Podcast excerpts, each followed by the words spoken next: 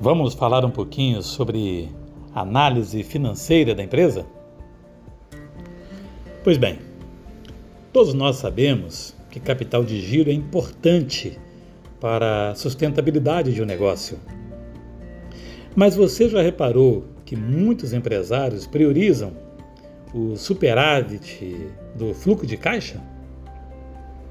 Será que ter um caixa superavitário é sinônimo de sucesso empresarial?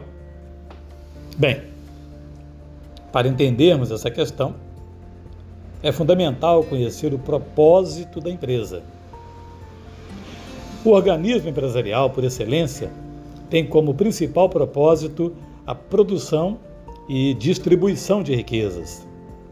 E isso pressupõe que aqueles que participam do empreendimento devem compreender a natureza da empresa e saber qual é a sua responsabilidade participativa para atingir os objetivos.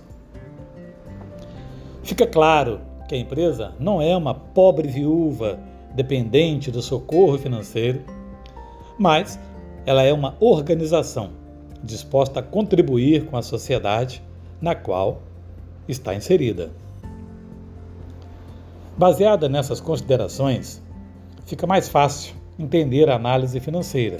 Veja, não são os sócios acionistas que devem se responsabilizar pelo fomento financeiro, mas é a organização empresarial que tem o dever de produzir riquezas capazes de suprir as suas funcionalidades e ainda remunerar o capital investido pelos seus sócios acionistas.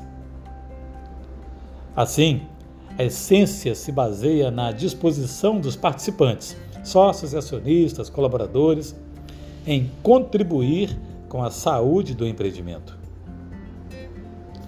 Antes de se estressar e se martirizar culpando o velho mercado e a situação econômica do país, procure focar na sua capacidade contributiva, em extrair a capacidade de seus colaboradores para a geração de caixa.